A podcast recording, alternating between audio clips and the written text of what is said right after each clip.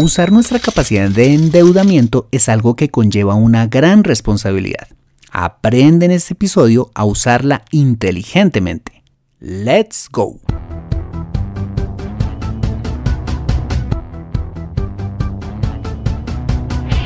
Bienvenido a Consejo Financiero, el podcast de finanzas personales donde aprenderás a manejar inteligentemente tu dinero, salir de deudas tomar buenas decisiones financieras y alcanzar una prosperidad sólida y duradera. Consejo Financiero son finanzas personales prácticas para gente como tú que desean transformar su futuro financiero. Bienvenido a bordo.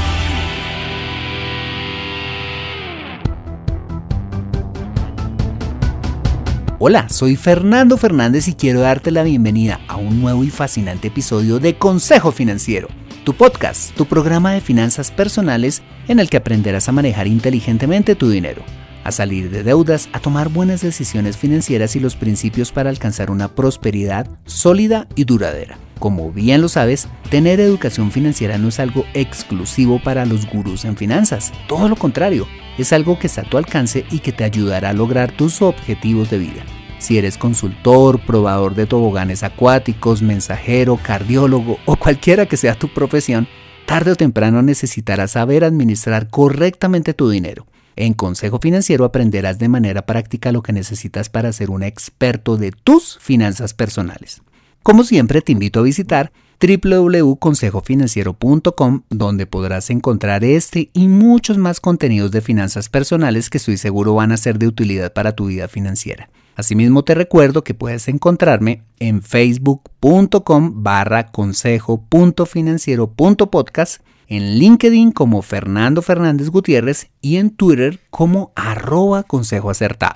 Bueno y sin más preámbulos como siempre, bienvenido a bordo.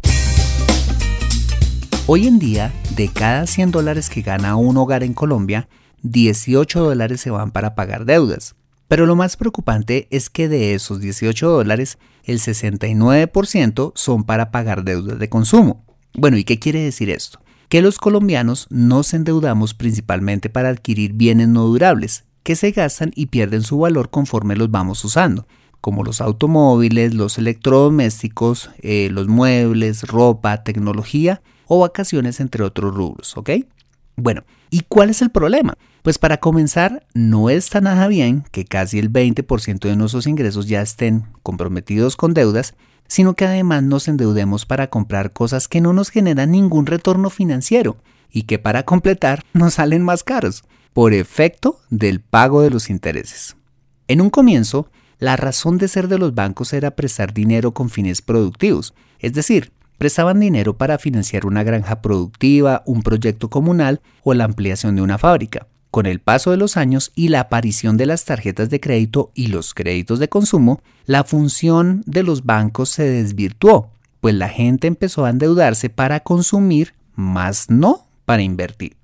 Y si por aquí llueve, en Latinoamérica no escampa. En los últimos años, el endeudamiento de los consumidores en América Latina ha aumentado rápidamente, desde un 15% en el 2013 a un 20% en el 2016 como porcentaje del Producto Interno Bruto de cada país. Eso es bastante dinero.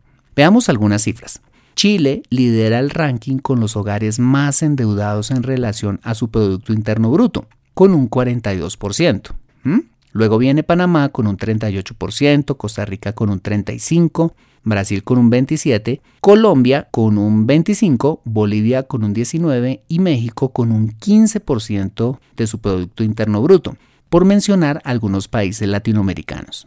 Los economistas durante años nos han hecho creer que el endeudamiento es bueno porque genera consumo y este consumo genera más empleo e ingresos para todos. Pero si esto fuera cierto, nuestros países gozarían hoy de prosperidad económica. Pero no es así. ¿Qué entonces es lo que no cuadra en la fórmula? Mira, yo estoy de acuerdo en que el consumo genera crecimiento económico, pero yo diría que depende. ¿Mm? ¿Depende de qué? Básicamente de dos factores. El primer factor es que un país puede generar consumo a partir del ahorro y no necesariamente del crédito. Como lo hemos visto en muchos episodios de este podcast, podemos comprar lo que queramos sin endeudarnos, si tenemos, por supuesto, orden en la administración de nuestro dinero y en especial buenos hábitos de ahorro. Y el segundo factor que puede generar crecimiento económico es usar bien nuestra capacidad de, endeudamiento. ¿Y cómo lo podemos hacer? No como lo hacemos hoy, es decir, endeudándonos para comprar bienes que se desvalorizan rápidamente, como unos muebles, un carro, unas vacaciones o el último smartphone. No, podemos usar bien nuestra capacidad de endeudamiento, atención, invirtiendo en activos productivos. Bueno, pero aquí te hago una aclaración.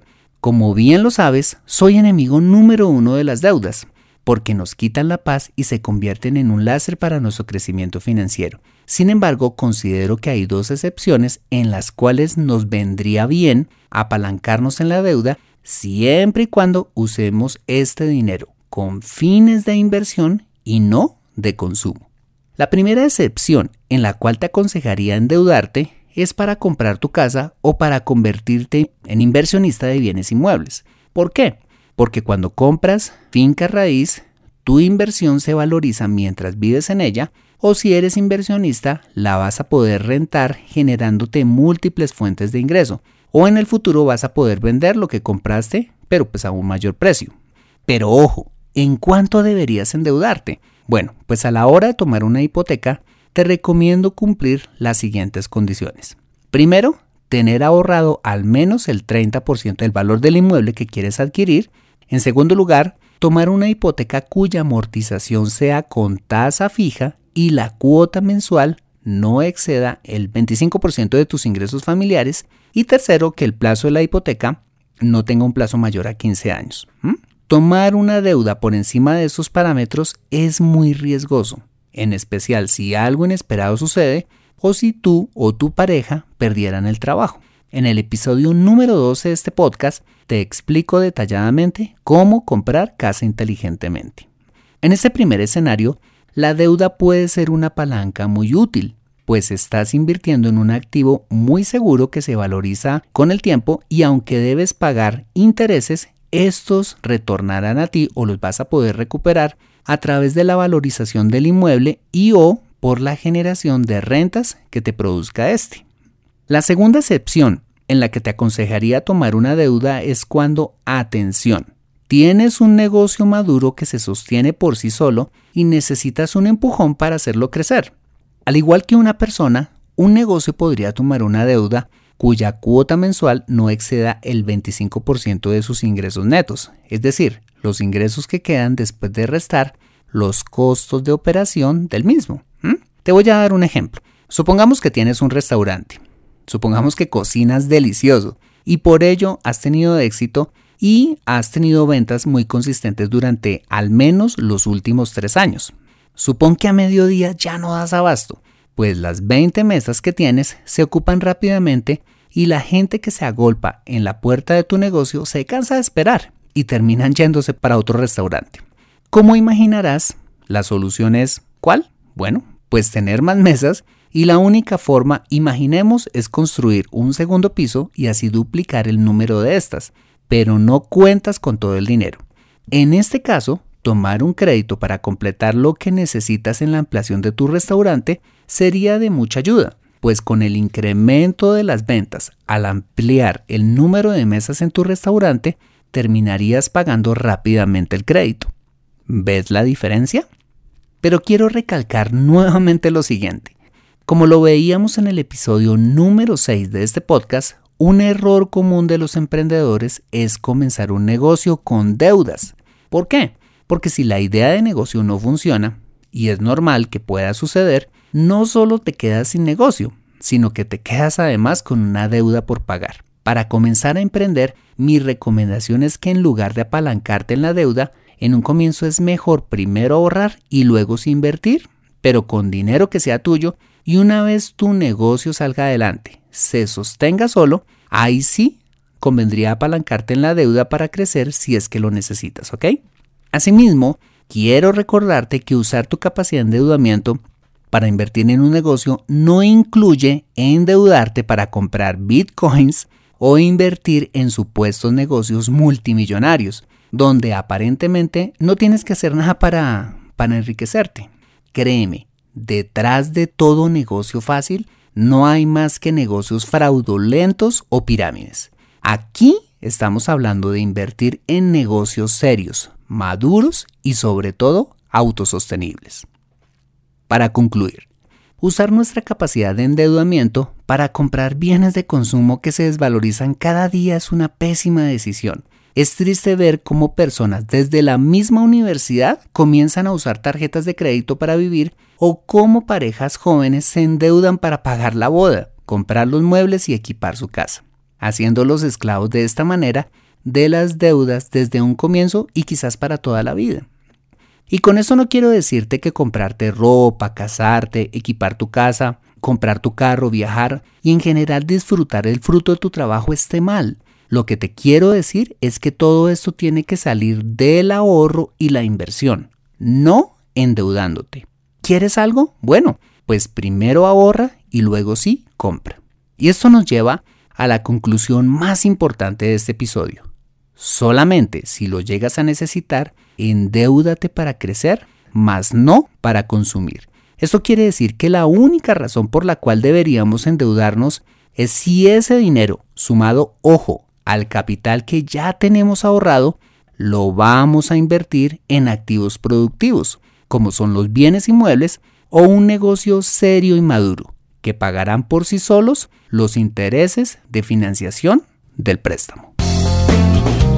Aprende a comprar inteligentemente en Consejo Financiero. Bueno, muy bien, ese ha sido el episodio número 43 de Consejo Financiero. Si te ha gustado este episodio, házmelo saber suscribiéndote al podcast y dejándome una valoración honesta de 3, 4, 5 estrellas, las que me quieras dejar en iTunes, o si tienes Android o PC, haciéndote mi seguidor y dejándome un me gusta y una reseña positiva, espero, en SoundCloud, Spreaker, iBox, Stitcher o Tuner Radio o donde quiera que escuches este programa. Asimismo, te invito a compartir este episodio a través de tus redes sociales con tus contactos, familia o amigos, a quienes consideres este episodio les sea útil a su vida financiera. Recuerda enviarme tus preguntas y dejándome tu mensaje o un audio con tu pregunta a través del Messenger de Facebook para pasarla en un próximo episodio. Bueno, soy Fernando Fernández, tu asesor financiero y anfitrión de este programa. Mis agradecimientos a José Luis Calderón por la edición de este podcast. Muchas gracias por compartir tu tiempo conmigo subiendo los Himalayas, en tu motocicleta, haciendo parapente, donde quiera que estés y recuerda. Consejo Financiero son finanzas personales prácticas para gente como tú que desean transformar su futuro financiero. Buena semana y nos vemos en el siguiente episodio. ¡Chao!